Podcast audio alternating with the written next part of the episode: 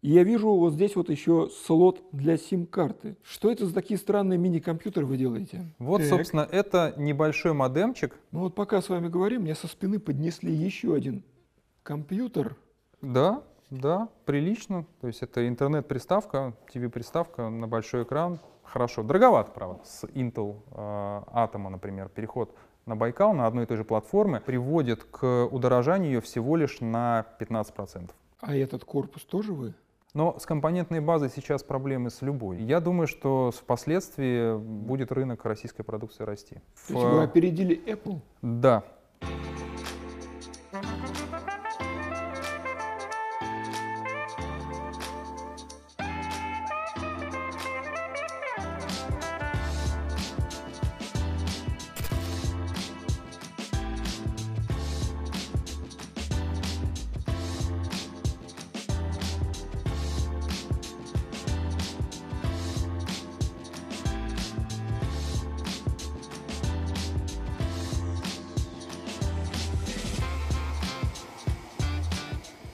Друзья! Мы находимся в компании АТБ Электроника. Мы так привыкли к тому, что вся электроника, все электронные модули делаются где-то очень далеко, в материковом Китае, в островном Китае. А вот прямо здесь, в самом центре Москвы, недалеко от метро ВДНХ, рядом со статуей «Рабочая колхозница», находится серьезное производство электронных модулей. Это производство может устанавливать на печатные платы до 300 тысяч компонентов в час. То есть это больше 7 миллионов компонентов в сутки. Сейчас я во всех подробностях расскажу вам, что здесь происходит.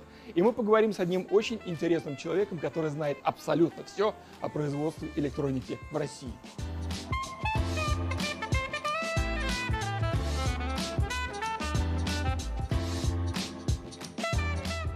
Здесь находится четыре производственные линии, предназначенные как для мелкосерийного производства, так и для весьма крупного. Масштаб задач на самом деле колоссальный, и он постоянно варьируется. Вот прямо сейчас с этих линий сходят очень разные по назначению и даже габаритам устройства. То есть, например, вот такая вот материнская плата. Вот габариты вы можете сами оценить, сравнивая их со мной. А потом рядом, вот буквально с соседней линии, выходит вот такая вот мелочь. Это специальный датчик с бессвинцовой пайкой. То есть на каждой плате их находится, страшно сказать, сколько штук. То есть все упирается не в возможности линий, которые достаточно широки, а в потребности, которые поступают со стороны довольно многочисленных заказчиков. Каждая линия по-своему уникальна, но можно выделить несколько основных блоков, которые есть практически везде. Вначале находится принтер трафаретной печати, после которого плата переходит в модуль установки компонентов, которых может быть несколько штук в зависимости от задач и размеров модулей. И в конце уже практически готовая деталь, электронный модуль, поступает в печь конвекционного плавления, после чего она приобретает достаточную прочность для дальнейшей жизни. Анатолий, я сейчас держу в руках компьютер, который полностью разработан АТБ Электроника в России и который сделан в России. Это очень непривычно, потому что мы привыкли, что оно где-то все вот далеко, а тут вот в Москве мы сейчас находимся недалеко от метро и производства электроники. Расскажите, пожалуйста, вот откуда есть пошло это производство, эта разработка и как оно дошло до самостоятельного компьютера? На самом деле фирма АТБ Электроника изначально занималась э, с момента своего основания, как ни парадоксально, только заказом печатных плат. То есть принимали за, на заказ печатные платы, размещали его в Юго-Восточной Азии, получали, продавали. Дальше пошел рост, э, появилась линия по СМТ-монтажу, по сборке, собственно, печатных плат, Мгм. да, монтажу элементов. Сначала одна линия, потом несколько линий. А АТБ Электроника превратилась в контрактного производителя. А за какой срок? То есть основ- основан в 2005 году. Я точные даты боюсь назвать, но достаточно быстро это произошло. Мгм. Наращивание производственной базы не так быстро шло, то есть оно до сих пор продолжается. То есть на данный момент э, у АТБ электроники 4 линии по мон- поверхностному монтажу. В какой-то момент э, рост э, собственно, контрактного производителя стал сопровождаться заказами на контрактную разработку, в том числе для поддержки производства контрактом. когда нужно было кому-то что-то сделать по документации, что-то переработать, что-то модернизировать. Дальше мы начали принимать э, заказы на разработку, просто на контракт. Стали, собственно, так вот параллельно контрактным производителем и контрактным разработчиком.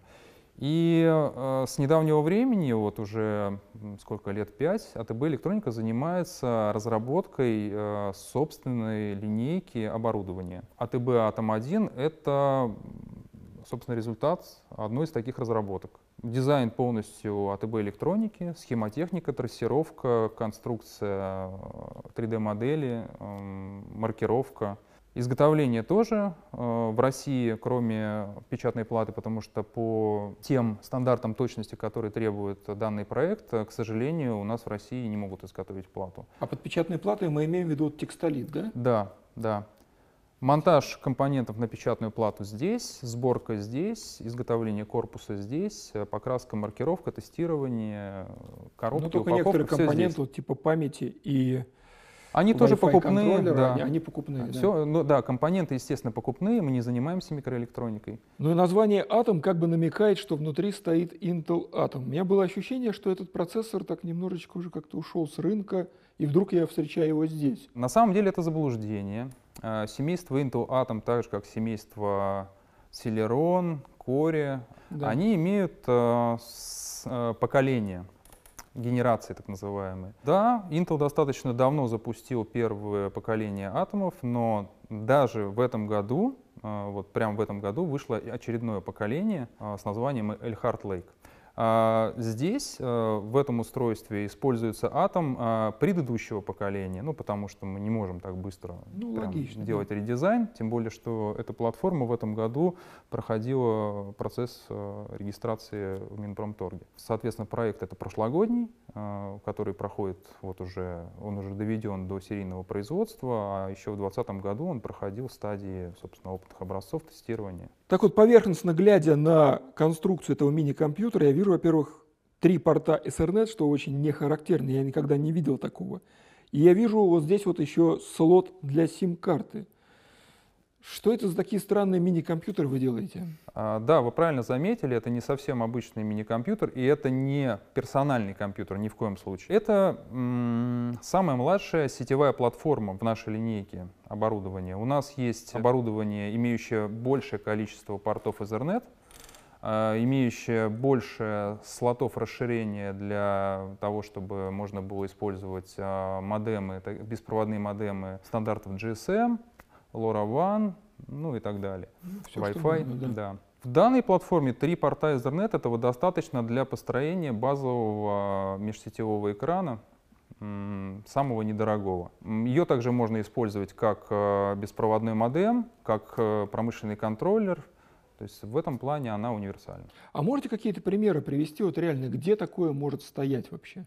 Это может стоять в офисе, это может стоять э, в 19-дюймовой стойке для обеспечения э, защиты информации, межсетевого экранирования. Это может использоваться как криптошлюз, это может использоваться как контроллер промышленный в виде какого-то тоже шлюза.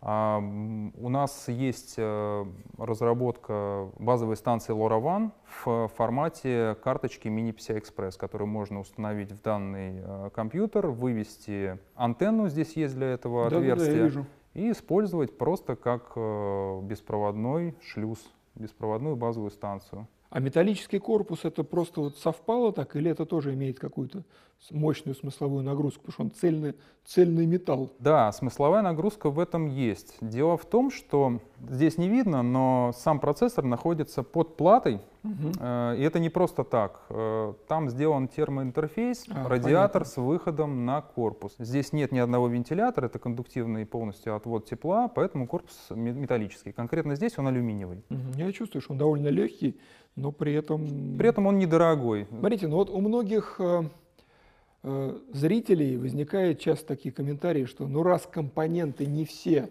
российские, значит это все равно не российский компьютер.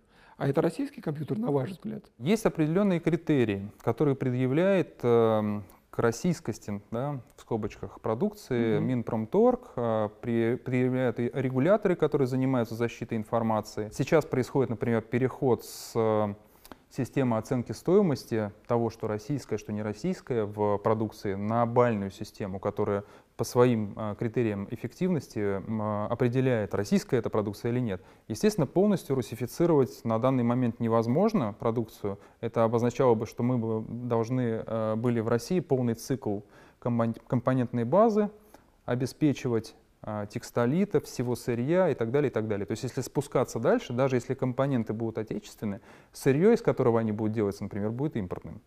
Беда. это не беда, это правда нынешнего мира. Вопрос, для чего делать э, продукцию отечественной? Мы же м, не за патриотизм в какой-то в идеальной форме боремся. Нашему государству и многим потребителям нужно, чтобы продукция была доверенной. Если простым языком говорить, а, иностранные спецслужбы и разведки не могли а, иметь доступа к, да, к нашей инфраструктуре посредством своих там компонентов, закладок, которые в них есть, а, закладок, которые на уровне дизайна заложены и так далее, и так далее, программного обеспечения. Поэтому все вот эти комплектующие дизайна, то есть разработка аппаратуры, программного обеспечения, компонентная база, государство хочет, чтобы это было сделано в России. На данный момент компонентная база в России еще не готова для того, чтобы закрыть все э, потребности. Но дизайн, разработку аппаратной части, программной части Россия вполне э, способна делать, и этому пример многие наши конкуренты, ну и мы, собственно. Прямо сейчас у меня за спиной находится какая-то невероятно крутая штука. Честно говоря, я не до конца понимаю, для чего она нужна, но мне сказали, что это рентгеновский аппарат, который очень мощно проверяет качество продукции, и он есть далеко не везде. Поэтому посмотрите на него, и если вы понимаете, для чего он нужен, обязательно напишите в комментариях.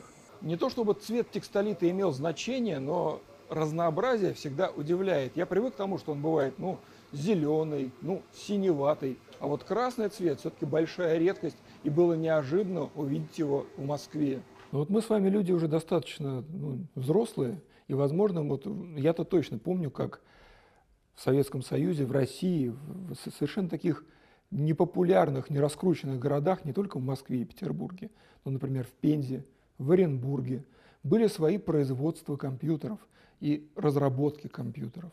И, соответственно, было существенное количество квалифицированных людей, которые в этом, скажем так, кое-что понимали.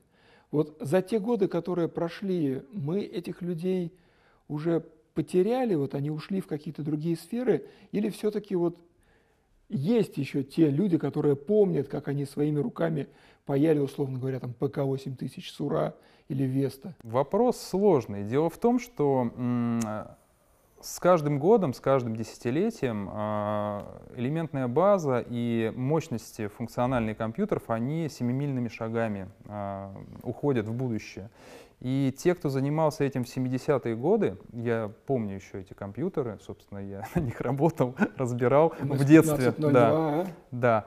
А, то есть сейчас это уровень микроконтроллеров, которые можно уместить, собственно, в плате там, 5 на 2. С тех пор много воды утекло, и в России выросло несколько поколений а, разработчиков, которые используют современные системы автоматического проектирования, знают современную элементную базу, и это касается как микроэлектроники, так и вот электроники на уровне блоков. То есть мы не то чтобы не потеряли, эти данные были в свое время переданы следующему поколению в какой-то мере, да, а новое поколение уже выучилось э, современным тенденциям, и в России очень много специалистов в этой области. Ну, это на самом деле хорошая новость, потому что когда бываешь в центрах разработки за рубежом, русская речь там просто настолько массовая, что иногда кажется, что ты в России. На самом деле это не совсем так. То есть и на, на нашу долю тоже хватает. Да, да.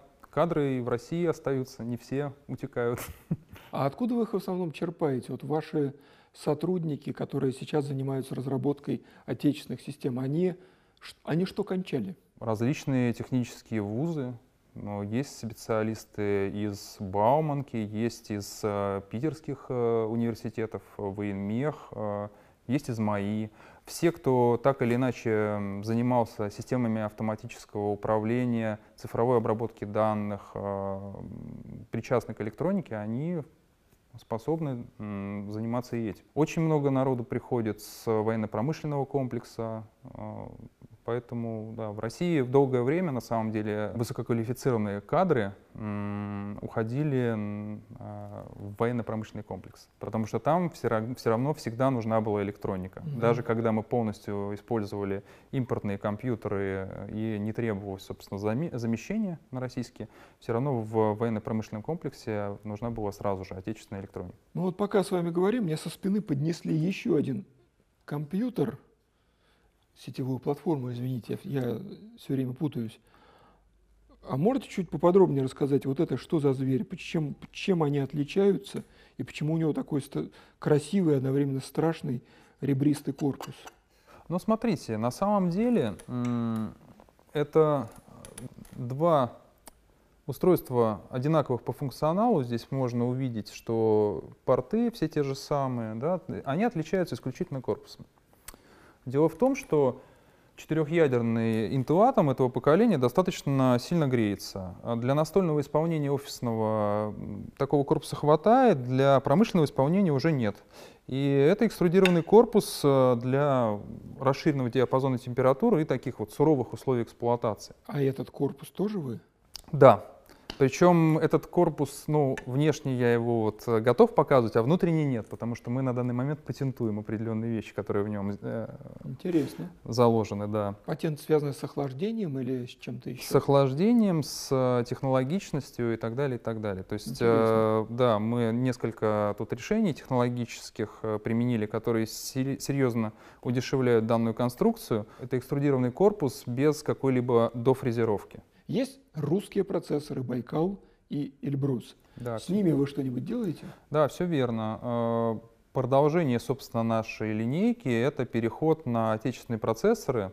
То есть э, у нас есть линейка на импортных процессорах x86 архитектуры, есть процессоры ARM архитектуры импортные. Сейчас в данный момент происходит э, там финишная отладка и постановка на серийное производство, например, платформы на процессоре Baikal э, ME1000. Это хороший процессор, мы считаем, что он очень перспективный. То есть это, ну, на, вот, на наш взгляд, э, хороший пример э, бизнес-разработки, э, потому что он не очень дорогой, достаточно сбалансированный. Это восьмиядерный ARM, который, х- на который хорошо портируются те же приложения, которые до этого заказчики использовали на импортных ARM. Да, на Astra Linux. Они. Да. Я тестировал просто компьютер на Байкале, поэтому я примерно представляю, о чем вы рассказываете. Но это когда? Сколько еще должно пройти до момента, когда вот уже появится в доступе под заказ компьютеры на Байкале? Они уже сейчас есть. Многие наши конкуренты, ну не совсем Ваш, конкуренты, я да. как про конкурентов я Да, да, да, слышу. да, А вот ваш у когда нас, э, появится? у нас в серию мы планируем с начала следующего года запустить данную платформу. И вы Сейчас очень- она проходит да. тестирование, отладку, ну, опытные образцы, Ну, собственно, да, уже второй положено. итерации идут. Там еще есть, я так понимаю, некоторые ограничения по производству, потому что спрос превышает предло- предложение на М, данный да, момент. есть проблемы. Но с компонентной базой сейчас проблемы с любой Да, э, из-за пандемии. не Даже с только с конденсаторами, я буквально вчера прочитал, ну, даже конденсаторы потихонечку становятся Да. дефицитом. Да. В продолжении беседы вот, э, рассказывали о том, что из этого устройства, да, из этой сетевой платформы можно сделать беспроводную базовую станцию. Базовую станцию для чего? Базовую станцию для связи с датчиками внешними, для, Так, так. Да, с какими-то модемами. Ну, если вы хотите, например, не знаю, умный дом у себя Ну, сделать. я или- смотрю, какой-то хвост появился, Да, есть да. антенка. А внутри чего? А, значит, внутри, Давайте внутри у крышечку. нас, как мы и говорили, обычный мини-компьютер, да, с расширенным набором интерфейсов, плюс, э, специально не закрепил, э, плата в формате мини-PCI Express базовой станции LoRaWAN. Если вы при этом имеете какие-то датчики умного дома в формате, точнее, э, на беспроводном интерфейсе LoRaWAN, то это вам может помочь сделать, в принципе, законченную систему умного дома. Хорошо, но вот это все равно умный дом, несмотря на то, что звучит как дом, все равно он умный, это какая-то рабочая история. А вот для личных нужд вы как вообще планируете использовать такой? Умный дом это, во-первых, э, и личная история может быть, да. Ну, все, конечно, привыкли э, к Ну, таким приходит лидерам, какой-то как человек там Xiaomi, в там так очках, далее. там, да. Да. А, ну, я, например, такую систему дома использовал даже в качестве просто обычной ТВ-приставки. Да. Подключал к интернету, устанавливал Windows э, и, собственно, смотрел телевизор. Качество картинки устраивает? Да, Да, прилично. То есть это интернет-приставка, TV-приставка на большой экран. Хорошо. Дороговато, правда. Ну, если вы интересуетесь действительно премиальными интернет-приставками, вы знаете, куда обращаться. Насколько этот компьютер, это сетевая платформа, я все время сбиваюсь, насколько эта сетевая платформа дешевле или дороже своих импортных, полностью импортных аналогов? Естественно, и к этому все уже привыкли, что отечественное, оно дороже, чем импортное. Связано это с тем, что те, кто этим давно занимается в Юго-Восточной Азии либо на Западе, у них очень большие объемы производства. А, очень хорошо оптимизирован процесс закупки, изготовления, логистики. Мы в России не обладаем таким огромным рынком, да, и пока мы не вышли, скажем так, со своими платформами куда-то на внешний рынок, э, наверное, не будем обладать. Поэтому априори эти платформы дороже. Но если раньше все привыкли, что то, что делается, например, для военно-промышленного комплекса, стоит очень дорого, там но, да, но там заказчик государства, поэтому никого это особо не волновало. Здесь все-таки заказчик это да, отечественный бизнес. Поэтому эту платформу мы э, постарались сделать максимально дешевой, а, но не в смысле того, что там какие-то китайские компоненты взяты с, рынка. Да. Бумаги, да. да, да, да. Мы оптимизировались действительно по цене, но здесь э, стоят э, э, критические компоненты, стоят все брендовые, и эта платформа, она сама по себе надежна. У нас они проходят техпрогоны длительные, там, предназначенная для работы 24 на 7 круглый год. Ближайший импортный аналог стоит примерно раза в полтора дешевле этой платформы. То есть это очень небольшая разница, мы считаем. Ну, это, но в принципе, недорогая это, история. То есть, да, но сути. это связано с тем, что конкретно здесь используется м, очень много импортной э, компонентной базы. Если мы говорим про отечественные процессоры, тут идет большая разница, потому что у них та же ситуация. Рынок не очень большой, пока вот рынок не очень большой, они, они дороги. Особенно это сильно сказывается вот на процессорах э, МЦСТ, это Эльбрусы, они действительно очень дорогие процессоры, они высокопроизводительные, но дорогие. Байкал, опять же, в этом плане достаточно вот э, сбалансированная платформа, она и не сильно дорогая, там, где мы собираемся его применять, э, э, переход на Байкал с одной платформы на другую, ну, точнее, с одного процессора на Байкал, с Intel Atom, например, переход на Байкал на одной и той же платформе приводит к удорожанию всего лишь на 15%. Ну, это вообще же ничего. Да. Опять-таки, с учетом э, изначально невысокой цены, это очень да, гуманно. Да. Хорошо, но сетевые платформы, это, конечно, здорово. А что? А вы наверняка умеете делать что-то еще, кроме вот таких вот уже полностью готовых систем. Какие, о каких разработках вам приятно вспоминать и рассказывать? АТБ электроника сейчас ведет два крупных направления. Одно направление — это аппаратные платформы для, вот, для сетевиков, э, компьютерные платформы. Второе направление — это, мы его называем малыми системами. Фактически это все, что связано с интернетом вещей. Это беспроводная передача данных, э, инфраструктура, э, шлюзы, датчики, модемы, все, что с этим связано. Это миниатюрные устройства, в герметичном обычном исполнении с батарейкой, автономные, которые можно развешивать там по стенам, где-то там по столбам, вот, собирать с них данные, собирать это где-то на серверах, отсматривать, мониторить. В основном это промышленный интернет вещей, системы умного города, умного освещения, системы, связанные с учетом э, энергоресурсов, как электрических, так теплоносителя, воды, Этим мы занимаемся с различными партнерами, естественно, не, не целиком сами. Ну, трудно, наверное. А, да. да, такой спектр трудно, собственно, охватить.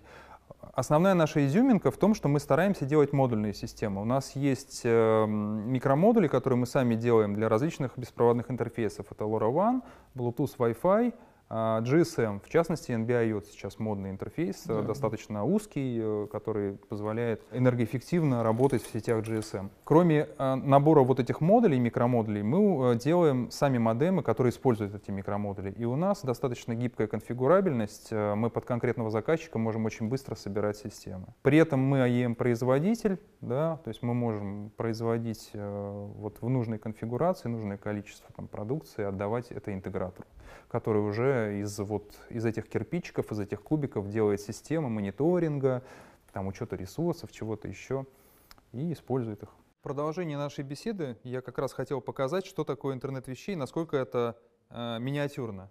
Вот, Так. собственно, это небольшой модемчик. э, Тоже свой? Да. э, Так. Беспроводной интерфейс э, LoRaWAN. Э, Здесь э, две антенны, одна Bluetooth, другая LoRaWAN. Как я и говорил, что у нас все устройства сна- снабжены. Bluetooth. Да. Мгм. Вот это базовая станция LoRaWAN. вот. Я представлял базовую понимании. станцию Да. как-то... На самом деле, да, немножко. это вот э, плата расширения в формате Mini PCI Express, такая же есть в формате M2 у нас, которую можно ус- устанавливать в любой ноутбук или компьютер, и э, вы получаете дополнительный беспроводной интерфейс. Так, а это что? А, Значит, вот это, то, о чем я говорил, это наш, наша задумка B2C-шная, это, мет- Это метка вещей, да. Вот он да, какой. это метка вещей, это от нее корпус. Вот, все метки сейчас в... Привет, Тиму Куку. Да. Вот э, это беспроводной модем. Тоже это, собственно, дизайн корпусов наш. Ну, это, все на 3D принтере Это, сделано. наверное, какой-то военный модем, он сделан в виде камня, чтобы, если что, можно было отбиваться. Он э, влагозащищенный. Да? Так. Мы делаем как раз все, что связано с интернетом вещей в расширенном диапазоне и влагозащищенным, для того, чтобы вы могли это прицепить куда-нибудь на стену или там на Или на столб. танк. Да, и забыть про это. Да. Главное потом вспомнить, где он стоит. Да, лет пять оно должно работать просто так. А, да, для того, чтобы помнить, где это находится, мы на самом деле снабжаем э, QR-кодами э, свои устройства, и те, кто их развешивают, они это фотографируют, и есть специальная программа, которая с телефона, собственно, запоминает GPS-положение вот этих вот устройств. Когда вам нужно датчики, например, тысячу датчиков развесить, а потом понимать, кто где, это очень полезно. Но ведь вот подобные продукты, скажем так, очень активно производят азиатские производители. Там и в Китае, и не, и не только в Китае. Во Вьетнаме, насколько я знаю, тоже есть довольно большие мощности. Вот что заставляет или как бы вдохновляет ваших заказчиков в России обращаться именно к вам? Это потому что их заставляет кто-то или это потому что им действительно вот комфортнее работать с вами? С одной стороны, есть э, государственная нормативная база, да, так называемая регуляторика, которая заставляет действительно в определенных отраслях, э, которые признаны критической инфраструктурой, переходить на отечественную продукцию. Это сейчас более касается системы учета ресурсов, особенно электроэнергии. Но и в остальных отраслях, в остальных вот, эм, областях интернета вещей мы тоже конкурентоспособны за счет того, что наше решение более гибкое, наше решение э, конкурентно по цене, даже с э, восточными решениями. Если брать действительно тот же набор функционала, что и у нас. У нас есть изюминка, это переконфигурация. Все устройства содержат на борту Bluetooth, который позволяет э, в случае невозможности переконфигурирования по сети конфигурировать их через Bluetooth. То есть вам не нужно куда-то лезть, э, снимать устройство и так далее. Обычно это решается, у всех практически это решено переконфигурация так называемой, называемой по воздуху, то есть через сеть. Но часто, особенно в сетях LoRaWAN, это затруднено. Вот. Если устройство выходит в сеть раз в полгода, вы вот будете следующего полгода ждать, чтобы обратиться к нему с просьбой о переконфигурации. отправлять человека, Да. стоял рядом. Да, есть такая проблема. Вот мы это решаем э, э, наличием на борту каждого устройства интерфейса Bluetooth. Поэтому мы интересны определенным интеграторам, с нами работают. Мы сейчас э, сделали несколько пилотных проектов, э, которые признаны успешными, и э, ну, сейчас ну, по каким-то позициям переходим к серии. Но ведь получается, что вам... При... Вот, я правильно понимаю, что АТБ Электроника это в первую очередь э, разработчик железа? Все верно. Но ведь если речь идет о счетчиках разного рода, это обязательно нужно взаимодействовать там, с разработчиками систем, софтовых систем по учету всего и вся. Эта работа тоже есть или А. это уже интеграторы какие-то? Все верно, нужно а, интегрироваться нужно, и мы участвуем в интеграции. Мы разрабатываем не только аппаратную часть, мы разрабатываем встроенное программное обеспечение. А, Для данных платформ это BIOS, система драйверов, если она требуется, прошивки BMC контроллеров. А, Для интернета вещей это целиком встроенное программное обеспечение, то есть это микрокод, который исполняет устройство, будь то модем, базовая станция, шлюз или конечный датчик. А, У нас а, свой отдел программирования, но в основном мы вот embedded занимаемся. Э, когда нужно переходить к уровню, так сказать, серверному или уровню пользователя, здесь мы э, выступаем все-таки как OEM-производитель устройств. Мы работаем в паре с нашими партнерами, с нашими заказчиками. Это либо интеграторы, либо кто-то, кто продает программно-аппаратные комплексы уже целиком. И вот они уже вот эту вот нишу занимают. То есть они делают э, конечный код, они делают приложение для пользователя, то, что удобно. Потому что мы в этом отношении не можем для каждого конкретного случая прям вот... Э, ну, тяжеловато, наверное, да, да. закрыть эту нишу. Э, наши устройства интернета вещей прошли интеграцию с несколькими сетевыми облачными платформами, IoT-шными. Угу. Вот, э, мы работали с МТС, Нектой, Тиба. На самом деле это очень распространенная тема, потому что даже у меня вот э, в моем доме вдруг внезапно пришел какой-то юноша и поменял все электросчетчики на умные. Теперь не нужно подавать э, информацию там куда-то через интернет, оно все само отправляется. Но тут есть очень тонкий момент, если, то, если ты тоже отправишь, то деньги снимут, все равно все будет хорошо. Государство себя дважды не обижает, да, но оно снимает как бы сначала одну часть, а потом еще одну. То есть очень интересно. Сначала пугался, а потом перестал. Смотрите, но вот при том, что создание системы на атом, на Байкале, на Эльбрусе – это, конечно, здорово, но все-таки это имеет некоторые ограничения по производительности. Вот есть ли у вас в планах или в задачах создать систему, ну, которая действительно будет вот невероятной мощности, которая позволит, позволит не только собирать какую-то информацию по сети, но и производить какие-то вычисления серьезные, высоконагруженные? Или это все-таки не ваш профиль? Я так думаю, что речь идет о серверных каких-то В том числе, системах. да. То есть для того же интернета вещей нужно же все это агрегировать и да. большие данные. В основном для интернета вещей используются цоды. И, собственно, облачные вот эти сервера, они находятся в цодах. А, что касается цодов, тут, наверное, в России, кроме пары процессоров, прям буквально пары, ничего не предвидится. То есть у МЦСТ это Эльбрус 16S, и дальше его продолжение, возможно, они еще следующую итерацию сделают. У Байкала это сейчас у них большая надежда на серверный процессор S1000, в котором аж 48 ядер армовских. Мы за всем этим следим. Также мы следим за развитием технологии риск э, в России. Э, я так понимаю, сейчас ядро, наверное, будет этим заниматься, но мы хотим тоже в этом участвовать. Остальные процесс, э, процессорные системы, которые я, по крайней мере, знаю, они все менее вычислительные, меньше функциональной мощности имеют. Но в то же время здесь же используется процессор Intel.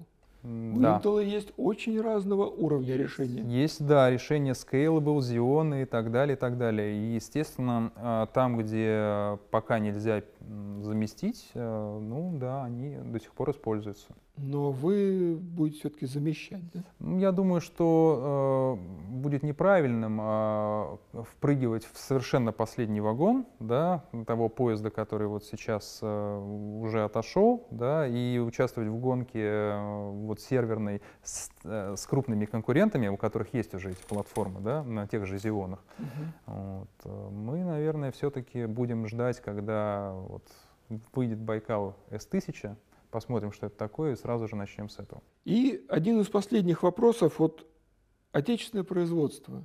Мы еще, вот, наверное, года два-три назад, не, мы, я имею в виду вот массовые, массовая аудитория, ну, вот вообще не верили, что такое будет. И вдруг вот как откуда-то оно вот раз, раз появляется, появляется. И вот уже сейчас мы разговариваем, это не вызывает какого-то вот э, изумления. То есть, да, российское производство. Немножко странно, что в Москве, потому что почему-то все стараются вот э, Вынести подальше от МКАДа куда-нибудь отъехать, да. А вы вот в Москве работаете. Но это отдельный пункт.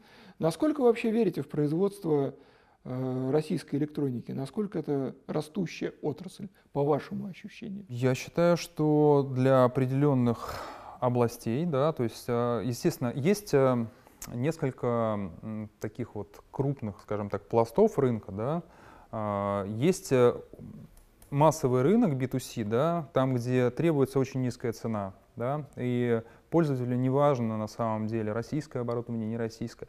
Там, конечно, с Юго-Восточной Азией никто не сможет э, соревноваться, этот рынок, он, так я думаю, что и останется. А, раньше, раньше российскость а, была прерогативой, как я уже говорил, военно-промышленного комплекса. На данный момент, так как все больше и больше государство ну, тратит усилий на то, чтобы э, российская компонентная база стала массовой, ее цена потихонечку растет. И вот эта вот планка, она вниз э, опускается, вот э, процентовки, да, то есть вот снизу угу. Китай, да, или кто-то еще, а сверху российская продукция. Я думаю, что впоследствии будет рынок российской продукции расти. По крайней мере, в тех областях изначально, которые связаны с потреблением государства, потом с потреблением бизнеса, и, может быть, в какой-то там момент э, до B2C это все дойдет. Хотя на данный момент я могу сказать, что в интернете вещей у нас э, сейчас э, активный проект. Я не сказал, что у нас есть индорное позиционирование, в том mm-hmm. числе, да. Мы э, начали проект э, умных меток, которые оценивают свое местоположение, в том числе индорные, а, еще в позапрошлом году. То есть, в... То есть вы опередили Apple? Да, то есть вот эта идея, которую, с которой вышли в этом году Samsung и Apple, она нами прорабатывалась еще где-то вот с начала 19 с конца 18 года. То есть мы к ней примерялись, по цене это получалось все-таки неинтересно для рынка, но на данный момент у нас получается уже более-менее интересно. Наши метки будут дешевле, чем Samsung и Apple. К вопросу о том, что вот, э, а что покупать. Ну там просто это бренд, поэтому это сопутствующая продукция, ну, да. они могут себе позволить такую стоимость. Мы же зайдем с другого конца. И возможно вот здесь вот в B2C мы что-то сможем сделать. Я обратил внимание, что вы, как и я, поклонник смарт-часов, и меня вот очень интересует тема. Вот в России уже пытались сделать убийцу айфонов. Не получилось. Пытались делать убийцу айпадов. Не получилось. Но никто не пытался делать убийцу там Huawei Watch, Samsung Watch или Apple Watch. Я видел, что ваши возможности, в общем-то, позволяют разработать и произвести контроллер для умных часов. Нет ли таких планов? На самом деле такие кейсы, такие заказы существуют. Так. Конечно, это не часы для обычных людей, для массового рынка, но а, многие а, работники, скажем так, опасных зон, да, и заказчики, связанные с, вот, а, с какими-то отраслями, где есть работа в опасных зонах, они, например, а, требуют а, взрывозащищенные часы, в которых есть GPS, индорная навигация для того, чтобы понимать, где находится персонал. Есть э, подача сигналов тревожной сигнализации и так далее, и так далее, и так далее. Проект, он как бы в столе лежит, ждет своего часа. А, это просто тоже не дешевое устройство получается, но за счет, за счет того, что оно еще и взрывозащищенное, во взрывозащищенном корпусе, оно и не может быть дешевым. Там одна сертификация стоит половину стоимости устройства. Ну, просто вот такой совет родителя, что называется. Есть огромная проблема, что нет нормальных, достаточно крепких детских умных часов. И мне почему-то кажется, что ваша разработка идеально подходит именно в этом ключе. Ну да, если ставить э, задачу так, чтобы нельзя было убить, то может быть.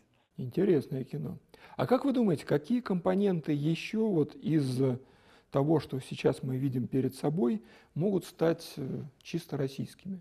Вот из того, что до сих пор еще... Процессоры, ну, процессор, понятно. Процессоры, микроконтроллер. На данный момент уже российский есть э, пассив, э, практически есть разъемы. Память. А, память, к сожалению, в России нет технологии DDR, которая очень нужна, да, то есть статическая память делается, динамическая угу. нет. Да, это тоже, этого все ждут, но это очень серьезные вложения. Дальше все, что связано с сетевым э, трафиком, очень, э, мне кажется, должно быть за, э, замещено, потому что это следующее, то есть инфраструктура это первое, что подпадает под критический уровень. Угу. Вот поэтому все сетевое должно заменяться на отечественное, и, скорее всего, вот в этом направлении будут подвижки. На данный момент очень мало этого. Дальше, может быть, э, появится и какие-то там более экзотические вещи, там контроллеры отдельные, да, то, что PCI-экспрессные, какие-то свечи, что-нибудь вот это высокоскоростное. Пока все, что связано с высокоскоростными интерфейсами, выше гига, э, гигагерца, это все, опять же, прерогатива военных туда, к СВЧ. Вот, на, в части компонентной базы это не делается. В конце беседы принято спрашивать о планах на будущее. Над чем вы работаете вот прямо сейчас, вот когда когда вы выйдете из этого зала и продолжите работу, что это будет? Ну, у нас очень много разработок на данный момент в, собственно, в активной фазе. Ну, чтобы далеко не отходить, э, продолжение линейки на Intel атомах. Да, что-то мне тут принесли. Так. Да. Ну, это только корпус, да, потому что платформа сейчас в отладке. Здоровый. То- да, большой. Но это вот настольный вариант тоже с кондуктивным отводом, да, но уже на 5 портов, да, Ethernet. В принципе, это тоже сетевая платформа.